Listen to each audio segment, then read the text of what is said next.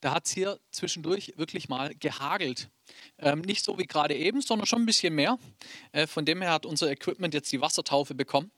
Äh, wir haben natürlich geschaut, dass es wenig abbekommen hat, aber es funktioniert alles. Also von dem her wirklich gut, Halleluja. Und ein ganz großes Lob und Dankeschön an alle, die hier mit aufgebaut haben, die heute Morgen schon den Soundcheck äh, durchgemacht haben, die die Technik äh, hier vorbereitet haben und gerade dran sitzen, weil äh, ja, die Umstände waren jetzt nicht ganz optimal, um das mal so auszudrücken.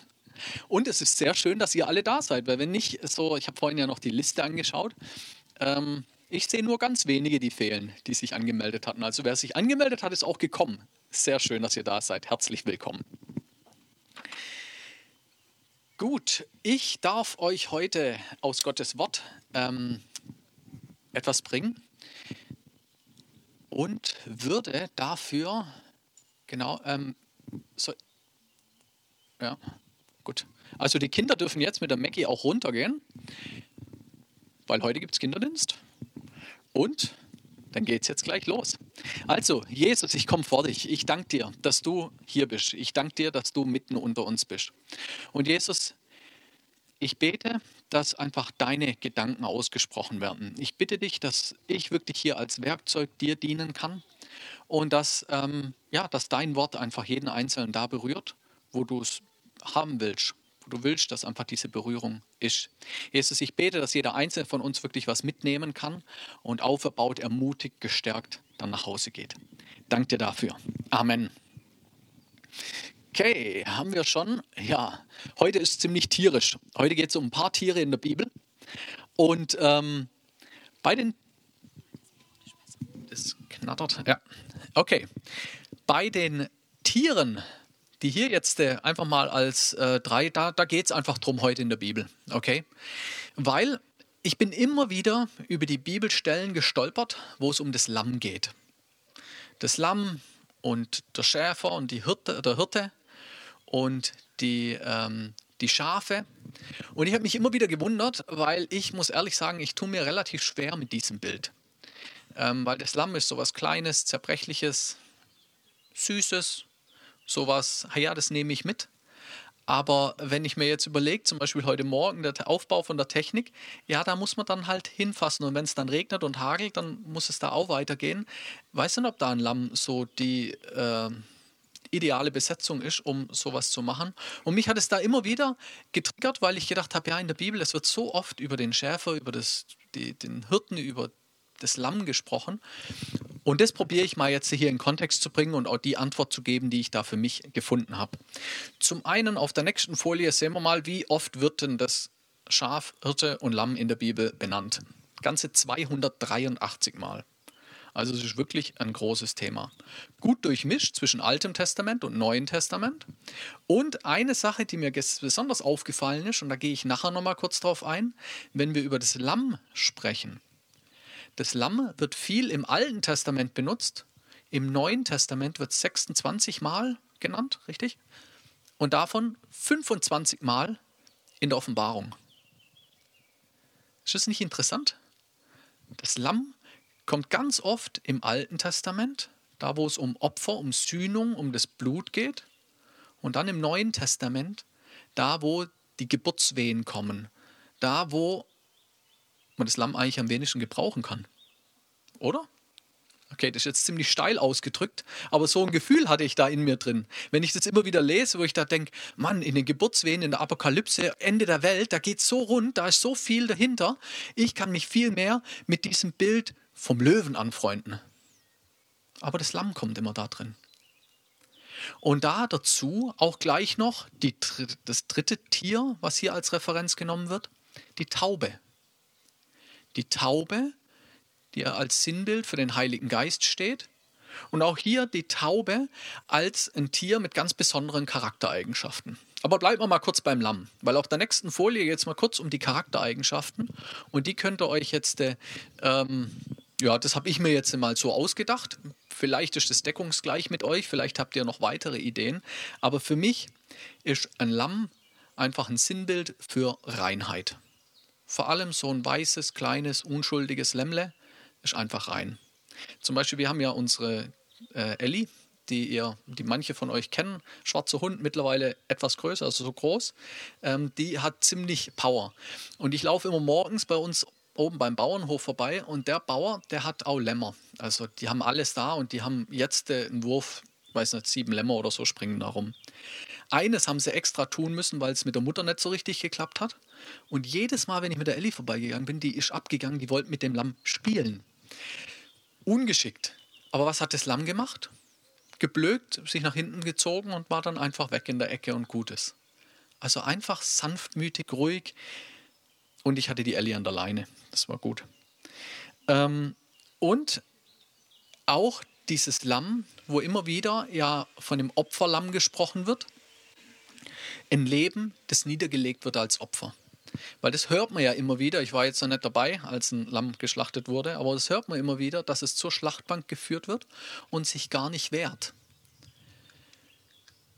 Was ehrlich gesagt auch wieder, wenn ich Jesus anschaue, dann denke ich, ja, Jesus ist so stark und so rigoros bei allen Dingen vorwärts gegangen und war so klar in seinen Positionen und war so eindeutig und ist als Lamm in den Tempel rein und hat dort die Tische umgestoßen, hat das Geld von dem Wechseln auf dem Boden und hat hier, ihr macht das Gebetshaus, Gottes Haus, macht ihr hier zu einer Wechselstube, geht doch gar nicht. Aber trotzdem, auch das war eine Facette von Jesus. Er ist auch hier mit dem, mit dem Lamm mit drin. Und gehen wir jetzt mal weiter auf die Taube weil das hier direkt auch dazugehört. Die Taube, auch was sehe ich da als Sinnbild? Für mich Reinheit, Sanftmut, Heiligkeit, Aufrichtigkeit. Vor allem die weißen Tauben. Ich meine, wenn wir jetzt, der, derjenige, der aus Stuttgart kommt, hat da vielleicht einen anderen Blick dazu. Äh, wenn es dann so abgeht oder in Barcelona gibt es einen tollen Platz, äh, wo so viele Tauben sind, da, die sitzen ja überall auf einem drauf. Nicht so lecker. Aber wenn man mal wirklich eine weiße Taube anschaut, eine Turteltaube, das hat schon was Besonderes. Das ist schon was, auch, ich meine, bei Hochzeiten wird es ja immer, ähm, werden die losgelassen. Warum werden sie losgelassen? Weil Tauben, sobald sie gepaart, also ein Paar sind, sind die zusammen. Die verlassen sich dann nicht mehr, die sind wirklich treu, was einfach ein schönes Bild ist. Und wie das Lamm als auch die Taube, beides Opfertiere im Alten Testament. Beides Tiere, deren Blut vergossen wurde, um Sühnung von der Schuld und Sünde zu erreichen. Das heißt, wenn man Mist gebaut hat, dann kommt man hingehen in den Tempel, hat Lamm bzw. Taube mitgebracht und äh, ja, das wurde dann geschlachtet und dieses Blut, das vergossen wurde, war dann das, was denjenigen reingewaschen hat. Und wenn wir dann hier noch weitergehen und jetzt nicht nur das Lamm, sondern der Wind. Sondern jetzt mal eine andere Facette. Ein Lamm braucht ja auch immer einen Hirten. Und Jesus wird immer als der Hirte dargestellt. Jesus als der Hirte von seiner Schafherde, von ganz vielen Lämmern und ausgewachsenen Schafen. Wer sind diese Lämmer? Wer sind diese Schafe? Wir, so wie wir jetzt hier zusammensitzen. Oder anders ausgedrückt, es sind diejenigen, die sich entschieden haben, ganze Sache mit Gott zu machen. Die gehören in diese Herde. Die gehören da dazu. Und wenn wir jetzt Jesus hier als, als Hirten wahrnehmen, habe ich eine Bibelstelle mitgebracht, die ich gerne mit euch ein bisschen genauer anschauen will. Und zwar ähm, lesen wir die Bibelstelle jetzt mal in drei verschiedenen Varianten. Einmal mit dem Blick, mit was Jesus als Hirte ausmacht. Das Zweite, was die Bibelstelle über uns als Schafe aussagt. Und das Dritte, was die Bibelstelle über die Widersacher aussagt, also die, die dagegen losgehen. Okay? Und es ist immer die gleiche Stelle, es ist einfach nur immer was anderes rot markiert, falls ihr das seht. Fett ist auch. Fett und rot ist jeweils das, was der Highlight dahinter ist. Ich lese immer nur das und am Ende haben wir nämlich die ganze Bibelstelle gelesen. Okay, was sagt Jesus über sich als Hirte? Er sagt, ich bin der gute Hirte und ein guter Hirte setzt sein Leben für die Schafe ein.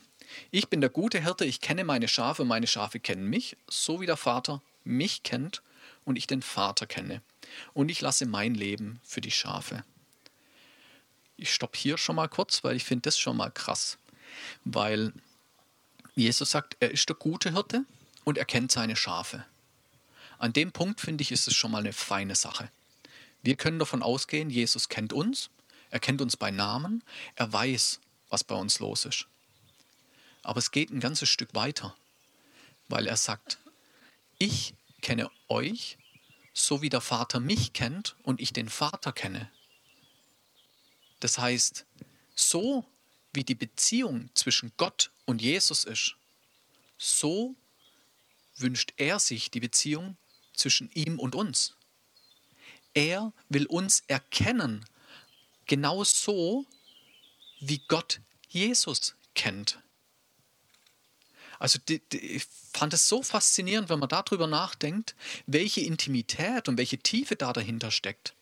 Weil dann ist plötzlich das Schaf und das Lamm nicht mehr ein willloses, süßes Wollknäuel, was irgendwo als Teddybär ähm, einfach gut taugt, sondern da wird es plötzlich zu einer Beziehung, zu einer Tiefe, zu einer Beziehung, wo man nicht nur weiß, wie das Schaf heißt, nicht nur weiß, wie du oder wie ich heiß, sondern da geht es darum, dass wir wirklich eine Beziehung haben auf einer Tiefe, auf einer Ebene, wo Gott uns kennt, in und auswendig kennt.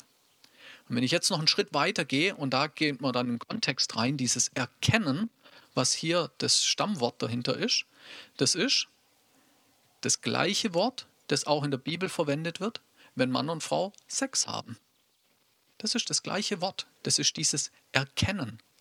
Man erkennt sich auf einer ganz anderen Ebene, auf einer ganz intimen Ebene, auf einer heiligen Ebene, auf einem, wo alle Hüllen weggelassen sind, wo alles drumherum weg ist. Auf der Ebene erkennt man sich. Und so will Jesus uns kennen. So kennt er uns als Hirte. Dann geht es weiter. Ich habe auch noch andere Schafe, die nicht auf diesem Pferch sind. Auch sie muss ich hierher führen. Sie werden auf meine Stimme hören und alle werden eine einzige Härte unter einem Hirten sein. Und weil ich mein Leben hergebe, liebt mich mein Vater. Ich gebe es her, um es wieder zu nehmen. Niemand nimmt es mir, sondern ich gebe es freiwillig her. Ich habe die Macht, es zu geben und die Macht, es wieder zu mir zu nehmen. So lautet der Auftrag, den ich von meinem Vater erhalten habe. Und ähm, ah, danke. Stefan, cool. Das ist ein Service, cool. ähm, Vers 16, was meint er damit? Er hat noch Schafe in einem anderen Pferch stehen. Da spricht er über uns. Weil da muss man jetzt in den Kontext gehen und natürlich zu, verstehen, zu wem hat Jesus in dem Moment gesprochen. Er hat zu den Israeliten gesprochen. Er hat zu den Juden gesprochen. Und er hat zu denen gesagt, hey, nur, dass ihr vorgewarnt seid. Ihr seid zwar meine geliebten Kinder, aber da gibt es noch ein zweites, einen zweiten Pferch voll mit Schafen. Und die liebe ich genauso. Und die nehme ich genauso mit rein. Und das sind die Heiden. Das sind wir. Das sind die, die, ja, wir sind quasi mit angeheiratet, mit reingenommen. Finde ich echt schön, dass es hier so offen direkt auch gesagt wurde. Hätte man ja auch hintenrum machen können. Ne? Mit den Juden hat es nicht ganz so geklappt. Nehmen wir die anderen. Nee, überhaupt nicht. Sondern volles Programm mit den Juden, mit den Israeliten. Das ist das Volk. Und wir dürfen mit rein in diese Kindschaft. Zweite Seite. Was sagt Jesus über uns als Schafe? Also jetzt mal der Blick in die andere Richtung. Ähm, um ihnen Leben zu bringen, und alles reichlich dazu. Also Jesus ist gekommen, um ihnen Leben zu bringen und es reichlich. Und ein guter Hirte setzt sein Leben für die Schafe ein. Da war schon der Punkt, okay, Leben, was heißt Leben? Ich glaube, das lohnt sich auch mal zu Hause drüber nachzudenken, was ist für mich Leben? Wann sage ich, der Tag war super, der war richtig gut? Oder wenn ich jetzt äh, gehen müsste, aus welchem Grund auch immer, wann würde ich sagen, das Leben war lebenswert? Was ist Leben? Ich glaube, das ist eine Frage, die sich jeder Einzelne für sich stellen muss. Aber für mich, meine Antwort darauf ist, wenn ich nah mit Gott verbunden bin. Ich könnte auf der anderen Seite es auch festmachen an irgendwelchen Sachen. Zum Beispiel, wenn ich, ähm, mein Nachbar hat gerade eine M8 ausgeliehen. Üble Kiste. Sieht schick aus, tolles Teil. Könnte man natürlich sagen, hey, wenn ich den am M8 hätte, und nicht nur ausgeliehen fürs Wochenende, sondern wenn der mir gehören würde, dann wäre das mein Ding. Dann hat das Leben wirklich funktioniert. Aber nee, ich glaube nicht. Weil wenn man den M8 hat, dann will man noch irgendwas anderes dazu haben. Irgendein Mammon Geld, das bringt es ja nicht. Das, das hört ja ganz schnell wieder auf. Leben ist, wenn wir nah an Gottes Herzen sind. Wenn wir seine Herrlichkeit in uns drin haben. Wenn wir, egal wie die Herausforderungen sind, in ihm stehen können. Wenn ich an meine Woche denke, Achterbahnfahrt. Da gibt es Tage, wo man nicht weiß, was morgens ist, was abends ist. Manchmal startet man montags und hört am Freitag wieder auf und fragt sich, ob man zwischendrin geschlafen hat. Also einfach so viele Themen, die da laufen oder so viele Themen, die echt herausfordernd sind. Und ich glaube, das ist bei jedem Einzelnen von uns. Jeder Einzelne hat solche Herausforderungen an Prüfungen, an persönlichen Sachen, an Krankheit, an irgendwas mit den Eltern, irgendwelche Herausforderungen drumherum. Aber trotzdem, wir haben unser Leben, wir haben das Leben gegeben. Danke. Ähm, wir, wir haben das Leben von Gott bekommen und das Leben wird aus meiner Sicht zum Leben, wenn wir nah an Gottes Herzen sind. Wenn wir die Freiheit in ihm wahrnehmen. Wenn wir in diesen Herausforderungen stehen können und unser Herz ist ganz eng mit Gott verbunden. Und da kommt jetzt nicht die, Tau die Taube ins Spiel. Weil die Taube, die hat sich auf Jesus niedergelassen. Richtig? Wenn wir den Vers weiterschauen, nicht nur niedergelassen, die Taube, als Jesus getauft wurde von Johannes dem Täufer, ist dort geblieben. Der Heilige Geist ist auf Jesus geblieben. Und das ist auch dieses Bild für uns, diese Taube, die hoffentlich schon bei dir gelandet ist. Und wenn nicht, dann können wir da dafür beten, dass sie landet. Aber gleichzeitig ist sie geblieben haben wir es geschafft, dass die Taube bei uns geblieben ist. Und wenn wir dann in dem Bild der Taube auch nochmal weiterdenken, so eine Taube sitzt vor mir auf dem Boden, ähm, ja, wenn ich so mache, ist die weg. Wenn ich die schräg angucke, ist sie weg. Wenn ich der zu nahe komme, ist sie weg. Und auch hier, jetzt meine Interpretation müsst ihr nehmen für euch, ob ihr das so aussehen könnt oder nicht, aber für mich, der Heilige Geist, ist so ein feiner Geist. Ist so ein Geist, der ganz nah an Gottes Herzen ist und den man auch ganz schnell da verprellen kann. Also ich kann es aus meiner Erfahrung sagen, es gibt Zeiten, wo ich ganz, ganz, ganz nah an ihm dran bin, aber dann, wenn ich den Ball loslasse, wenn irgendwas ist, was mich ablenkt, wenn ich nicht mehr Gott an erster Stelle habe, dann wacht man quasi eine Woche später auf oder ein paar Tage oder Stunden oder irgendwann wacht man auf und realisiert, ja halt mal, irgendwie war das doch auch schon mal anders mit dem Heiligen Geist. Irgendwie bin ich doch schon mal anders da angesprochen worden. Irgendwie war doch auch das Gewissen mal etwas lauter, deutlich lauter. Und ich glaube, da tun wir gut daran, uns dann wieder umzudrehen und den Platz wieder so zu machen, dass diese Taube landen kann und dass sie dann auch wirklich bleibt. Und wir mit dem Heiligen Geist so eine Partnerschaft haben, dass wir wissen, was ihm gefällt und wie wir zusammen da einfach leben können, dass wir einfach gemeinsam uns äh, ja, leben, so wie wir es hier gelesen haben, leben. Vers 16. Ich habe auch noch andere, äh, ja, genau. Hab noch andere Schafe. Das haben wir in dem Vers davor schon gelesen. Das ist nicht der Pferch, wo es um uns geht. Auf der nächsten Folie. Jetzt geht es kurz um den Gegenspieler. Auch wieder im Kontext mit den Schafen. Ein Dieb wird hier genannt. Der kommt nur zum Stehlen und zum Kaputtmachen. Zum Schlachten und zum Umverderben zu bringen. Und dann gibt es noch Hirten. Das sind bezahlte Hirten. Weil ein bezahlter Hirte, dem die Schafe nicht selbst gehören, der läuft davon, sobald der Wolf kommt. Dem ist das egal, er will ja nur sein Geld haben. Dann fällt der Wolf über die Schafe her, jagt die Herde auseinander und einem bezahlten Hirten, dem geht es ja nur um die Bezahlung. Die Schafe sind ihm gleichgültig. Aber das ist bei uns nicht so. Jesus als unsere Hirte ist kein bezahlter Hirte. Er liebt uns von Herzen, er will die Beziehung mit uns auf dieser Tiefe haben. Und ihm geht es auch nicht darum, wie viel Milch, Fleisch, Wolle wir bringen, sondern er will die Beziehung mit uns haben. Er will uns in dieser Herde, in diesem, ähm, ja, in, in seiner Herde haben. dass wir da zusammen vorwärts gehen. Und jetzt aber noch die, die nächste Facette und jetzt vielleicht, ähm, also das Bild, ich hoffe, dass ihr das seht, weil das auf der nächsten Folie, das fand ich super spannend. Muss man zweimal hingucken, bis man es sieht.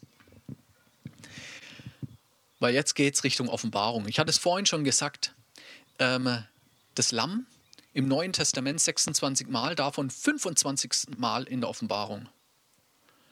In der Offenbarung, wo es so heiß hergeht, wo es so losgeht, wo das Ende der Zeitalter ist, wo so viel Krieg, so viel Verderben, so viel auch Schmerz da ist, wo aber gleichzeitig auch Gott verherrlicht wird, wo Jesus verherrlicht wird. Und ich glaube auch die Offenbarung ist ganz viel eine Beschreibung von dem, wie Jesus ist, was Jesus ist, wie er kommt. Geht es ja um die Braut, um das Zurüsten der Braut. Und hier jetzt Löwe und das Lamm. Und wenn wir da die Offenbarung 5, 2 bis 7 auf der nächsten Folie anschauen, ähm, ich gehe auch wieder nur auf das rot markierte, äh, da geht es hier, beziehungsweise ich erzähle es kurz, Johannes hatte ja die Offenbarung. Er war in der, im Himmel, er war entrückt im Geiste ähm, und hat hier ähm, das, ja, hat hier gesehen, was alles passiert. Und als er da stand, da hat er einen mächtigen Engel gesehen. Und der hat mit lauter Stimme gerufen, wer ist würdig, das Buch zu öffnen? Und wer hat das Recht, das Siegel zu lösen? Und dann haben sie angefangen zu suchen. Auf der, Im ganzen Himmel haben sie niemanden gefunden. Auf der Erde haben sie auch niemand gefunden. Und selbst unter der Erde war auch niemand. Vers 3. Und Johannes, der war dann so bestürzt darüber, weil er gedacht hat, ja, jetzt ist die Geschichte aus. Jetzt haben wir hier ähm, kein Happy End. Jetzt äh, geht es nicht zu Ende. Er war so bestürzt, er hat richtig geweint, dass einer von den Ältesten zu ihm gekommen ist und sagt, hey, weine nicht. Einer hat gesiegt. Und zwar der Löwe aus dem Stamme Juda. Der Spross aus dem Wurzelstock Davids herauswuchs. Er wird die sieben Siegel aufbrechen und das Buch öffnen. Und dann sieht er Johannes mitten im Thronsaal, in der Mitte von den vier mächtigen Wesen und der Ältesten, da sieht er ein Lamm stehen. Warte mal, nee, da muss er einen Löwen sehen. Vers 6, da steht Löwe, gell? Der stimmt, da steht ein Lamm. Weiß nicht, ich habe auch nochmal nachgelesen. Weiß nicht, wenn ihr eure Bibel habt, könnt ihr auch nochmal nachschlagen, weil davor ging es doch um den Löwen, oder? Da, es ist der Löwe aus dem Stamme Juda. Und dann schaut er in den Thron und da sind die vier mächtigen Wesen und die Ältesten und da steht ein Lamm. Ist das nicht faszinierend? Es geht um den Löwen, der, wo wir alle sagen, boah, mächtiges Tier, großes Tier, viel Kraft, voll der Plan. Und dann schaut man ja, wo ist der Löwe? Wo ist der Löwe? Ah, da, Lamm. Komischer Löwe. Warum haben wir hier die beiden zusammen? Ich glaube, das kommt ähm, oben in dem, in dem Vers ganz gut raus. Und zwar im ersten, also im zweiten Vers. Wer ist würdig und wer hat denn das Recht? Und das sind die zwei unterschiedlichen Charaktermerkmale. Der Löwe, der ist nämlich fähig, das aufzumachen. Und das Lamm ist würdig, das aufzumachen. Das heißt, hier geht es um zwei Charaktereigenschaften von Jesus dass es zum einen kann, als Löwe aus dem Stamme Juda, als der starke, kräftige, mächtige, aber er kann es nicht nur, sondern er ist auch berechtigt, das zu tun. Weil Gott ist gerecht. Er ist berechtigt, das zu tun, weil er das Lamm ist. Weil er die Charaktereigenschaften vom Lamm in sich trägt. Und nicht nur die Charaktereigenschaften, sondern weil er als Opferlamm sich für uns hingegeben hat weil er sein Leben für uns gegeben hat.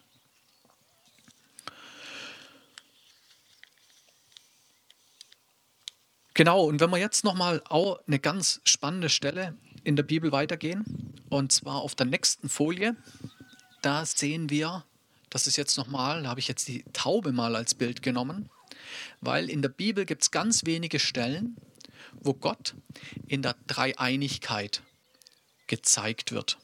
Und vor allem nicht, wo er sich in der Dreieinigkeit den Menschen präsentiert. Also Gott haben wir zum einen mal Gott den Vater, Jesus als den Sohn und den Heiligen Geist. Und das nennt man ja die Dreieinigkeit. Und meistens ist es ja so, dass entweder Gott im Alten Testament ganz präsent war. Es gab den Priester, der ist dann da hingegangen. Im Tempel hatten wir, es gab ganz viel Opfer. Es war einfach Gott, den man da angebetet hat. Also Gott war da im Vordergrund. Wenn wir im Neuen Testament schauen, da haben wir Jesus im Vordergrund. Da ist Jesus derjenige, der auf der, Welt, auf der Erde war, Matthäus, Markus, Lukas ähm, und Johannes, wo die Geschichte von Jesus beschrieben wird. Dann das, was wir heute feiern, Pfingsten, als Jesus gegangen ist und der Geist dann ausgegossen wurde auf die Gläubigen, da kam dann der Heilige Geist auf die Welt, auf die Erde als Taube auf jeden Einzelnen. Aber alle drei zusammen in einer Stelle, das finden wir, ich würde jetzt sagen, nur hier. Ihr könnt mich nachher auch gerne korrigieren, aber ich kann mich nur an die eine Stelle erinnern, außer dann im, in der Offenbarung. Da, da könnte nochmal eine Stelle sein. Aber hier jetzt, Johannes der Täufer ist draußen. Johannes der Täufer, da sind die Leute zu ihm hingekommen und haben gesagt, hey, ich habe Mist gebaut, haben es bekannt, haben sich dann von ihm taufen lassen und konnten damit ihre Sünden ähm, sind, sind gesühnt worden. Und Johannes der Täufer war ja der Wegbereiter für Jesus. Und Johannes der Täufer war schon von Gott vorbereitet und wusste genau, was er da, ja, dass da jemand kommt, bei dem er nicht mehr würdig ist, seine Schuhsohlen zuzubinden. Er wusste das, er war der, der vorbereitet war. Und dann hat er Jesus kommen sehen. Und dann ist Jesus gekommen und dann hat er sofort hier über ihm proklamiert. Und das kann ich jetzt nicht lesen in meinem Manuskript, aber ihr könnt es wahrscheinlich lesen, weil die erste Stelle da ist, wo Jesus kommt und Johannes den Jesus sieht, den Messias sieht, die Lösung sieht. Und dann die Taufe, geht der Himmel auf und die Taube kommt herab. Der Heilige Geist kommt auf Jesus und bleibt auf Jesus. Und in dem Moment, wo der Heilige Geist auf Jesus kommt, da kommt noch die Stimme, dies ist mein geliebter Sohn, an dem ich wohlgefallen habe. Das heißt, an der Stelle haben wir alle drei Personen, die an einem Ort zu einem Zeitpunkt die gleiche Tat vollbringen. Das ist für mich so der, der Startschuss, so dieses, ist ja auch der Startschuss vom Dienst, ist der Startschuss von Jesus, wo er dann hier in den Dienst eingestiegen ist. Und ähm, ja, und wenn wir gerade auch noch mal die Taube dann weiter anschauen, ich habe ja gerade schon gesagt, so eine Taube ist so leicht schreckhaft. Der Heilige Geist kommt auf uns am Pfingsten. Wir sind, wir sind getauft im Heiligen Geist. Da sprechen wir ja oft davon, dass wir wirklich von innen heraus verändert werden.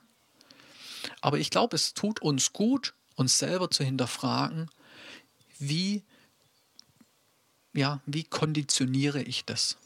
Wie eng bin ich am Heiligen Geist dran? Inwieweit leben wir zusammen? Inwieweit ist für mich ein Punkt, okay, Bibel gelesen, gebetet, abgehakt? Oder ist wirklich, lebe ich mein Leben mit Gott? Bin ich mit ihm in den ganzen Herausforderungen in meinem Alltag drin? Und ich glaube, das ist eine ganz große Kunst und etwas, wo jeder von uns auch mehr und mehr drin wachsen kann, das zu konditionieren, dass der Heilige Geist einfach der Begleiter ist, der in jeder Situation mit uns unterwegs ist. Der es uns dann ermöglicht, in der Situation Dinge auch anders zu erkennen, Menschen anders zu erkennen. Das ist derjenige, der die Ohren aufmacht, der uns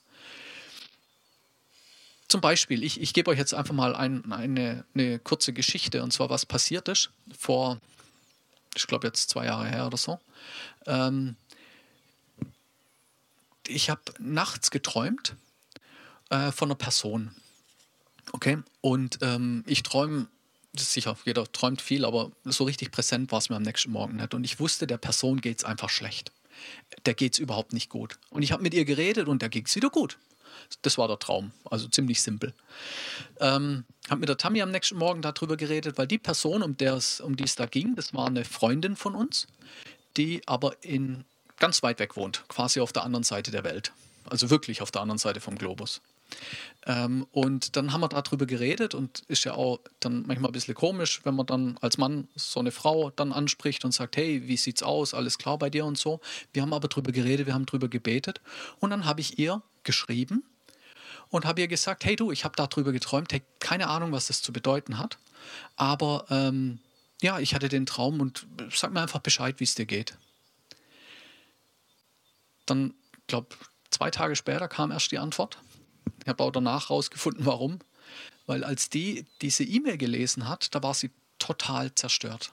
Da war sie so, das hat sie so berührt, weil ähm, da, ja, in einer ganz blöden Konstellation ist sie ungewollt schwanger geworden und die Person, mit der sie da zusammen war, wollte, dass sie das Baby abtreibt. Gleichzeitig ging es um eine Aufenthaltsgenehmigung und äh, also es ist ganz, ganz viel dahinter gehangen. Von Job über ähm, eigentlich will ich das Baby behalten, zu ähm, dem Druck von diesem Mann, der unheimlich Macht da in ihrem Leben hatte. Und klar, ich wusste da gar nichts davon. Für mich war der Traum sehr simpel. Ihr ging es schlecht. Ich habe mit ihr geredet, ihr ging es gut. Und ähm, solche Situationen, das sind diese Situationen, wo ich glaube, dass Gott uns hinführen will dass wir einfach im Geist sind, wenn eine Taube, wenn die einfach bei uns gelandet ist, wenn wir diesen Blick haben, wenn wir unterwegs sind, dass wir plötzlich andere Dimensionen erkennen, dass wir plötzlich eine andere Tiefe erkennen, dass wir plötzlich einen anderen Blick auf Situationen haben, weil der Heilige Geist uns diesen Blick eröffnet.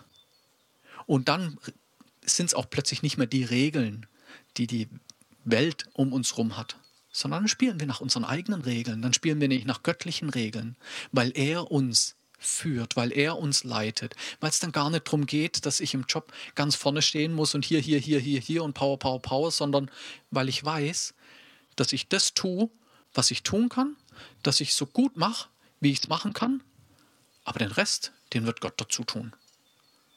Und wenn er es nicht dazu tut, so wie ich es mir vorstelle, dann hat es auch seinen Grund für. Und da kommt dann wieder das Schaf ins Spiel, weil dann bin ich in der Herde mit meinem Hirten und ich vertraue ihm.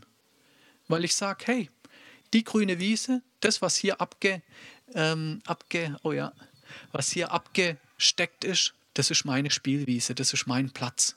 Das ist der Platz, den mir mein Hirte zugewiesen hat. Und wenn ich in dem Platz bleibe, dann geht es mir gut. Dann weiß ich, dass ich einfach richtig bin, dass ich aufgeräumt bin. Genau. Das auch auf der nächsten Folie. Die zwei Fragen, die sich daraus ergeben, die ich jetzt immer wieder habe anklingen lassen. Wie kultivieren wir diesen Lebensstil, dass wir genau dieser Nachahmer von Jesus werden? Wie kultivieren wir das, dass der Heilige Geist auf uns ruht und auf uns bleibt? Ich glaube, dass es ganz viel mit unserem Herzen zu tun hat. Weil auch hier, wenn wir zurückgehen auf unser Lamm, was sind die Attribute vom Lamm? Es ist sanft, es ist rein, es kennt keinen Ärger, es kennt keinen Groll. Und trotzdem ist so ein starkes Tier, wie wir das in der Offenbarung gesehen haben. Und, ähm, und wenn wir uns das bewusst machen, wenn wir nach diesen Regeln spielen, dann, äh, ja, da können wir nur gewinnen. Hier jetzt gleich nochmal eine andere Bibelstelle, wo ich auch äh, ja, geht es auch wieder um Schafe und Hirten, genau. Jetzt geht es um Petrus. Kurz vor der Kreuzigung, was war? Naja, ein bisschen davor, sie waren Abendessen alle zusammen. Jesus und seine Freunde, seine Jünger. Die lagen da zum Tisch bei Abendessen und haben da toll gefeiert, eine gute Zeit gehabt und emotional und richtig gut. Und irgendwann hat Jesus gesagt, hey, wisst ihr was, alle von euch, ihr werdet mich verraten.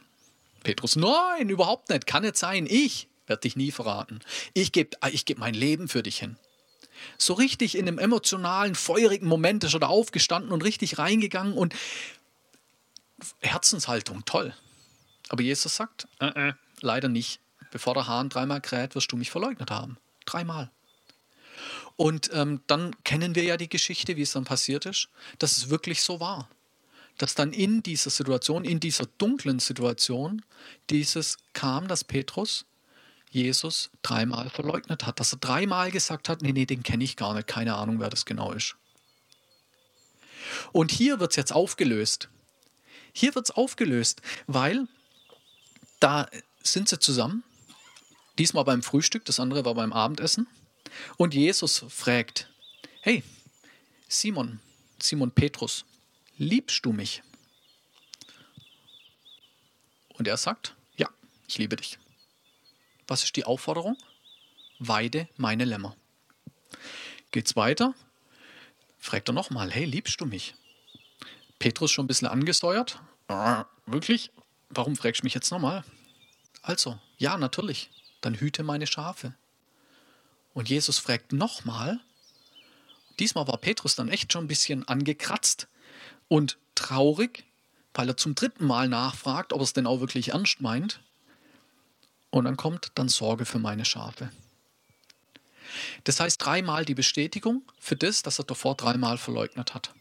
Was ich jetzt hier fand, ähm, wir haben dreimal mit den Lämmern zu tun, aber dreimal mit unterschiedlichen Orientierungen. Einmal soll er die Lämmer weiden, dann soll er die Schafe hüten und dann soll er die Schafe versorgen.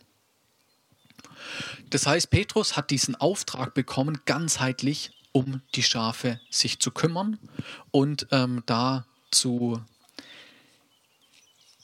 ja, das einfach zu zeigen. Und was ich jetzt hier in der Bibelstelle für mich rausgelesen habe, zum einen, die Fehler wurden offenbar von Petrus. Das ist nicht unter den Tisch gekehrt worden. Jesus wusste ja, was los war, aber es ist nicht versteckt worden. Es wurde offen angesprochen. Es wurde dann geklärt und es wurde komplett aufgeräumt. Und Jesus hat ihn direkt oder hat damit dann direkt den Auftrag verbunden, dass Petrus die Gemeinde, die Schafe hüten soll. Und wenn man seine, äh, ja, wenn man in der Bibel die ganzen Briefe liest, die von ihm kommen, das ist schon, äh, hat er echt einen guten Job gemacht aus meiner Sicht. Aber muss Gott natürlich bewerten. Genau. Ähm, dann die letzte Folie, einfach so nochmal als Zusammenfassung. Also, wir haben diese drei Tiere in der Bibel. Und das Lamm, das einfach ein ganz elementares, ganz elementares Beispiel dafür ist, wie Jesus sich für uns hingegeben hat. Gleichzeitig aber das Lamm, das auch, oder der Hirte, der das Lamm versorgt, in die Rolle, wo Jesus gekommen ist. Das heißt, dass er uns versorgen will, dass er uns aufrollt, also dass er uns weiden will. Und dann der Heilige Geist in Form von einer Taube, der auf uns niedergekommen ist und wo wir einfach ein Leben kultivieren sollen, wo wir ein Leben kultivieren müssen, dass Jesus, dass der Heilige Geist auch in unserem Leben wirksam bleibt, dass er wirklich in unserem Leben hier ein, ein ja, wirksam ist. Und der Regen ist echt spannend. Da hinten kommt es wieder dunkel her. Ich freue mich so, dass das Wetter jetzt so toll ausgehalten hat. Ich glaube, ich gebe euch einfach als Hausaufgabe, denkt darüber nach. Schafe, Lämmer, die Taube, das wollen wir kultivieren, das wollen wir groß machen. Ich würde vorschlagen, dass ich jetzt einfach zum Abschluss bete und äh, dann fangen wir an, hier aufzuräumen und abzubauen. Das ist, glaube ich, gutes Timing. Jesus, ich danke dir, dass du regierst. Jesus, ich danke dir, dass du da bist. Jesus, ähm, du bist in Kontrolle. Und ich würde mich echt freuen, wenn jetzt der Regen noch ein bisschen sich zurückhält, die nächsten 15 Minuten, bis wir hier ähm, abgebaut haben. Ich danke dir für den Sonntag. Ich segne jeden Einzelnen mit einem richtig guten Tag. Amen.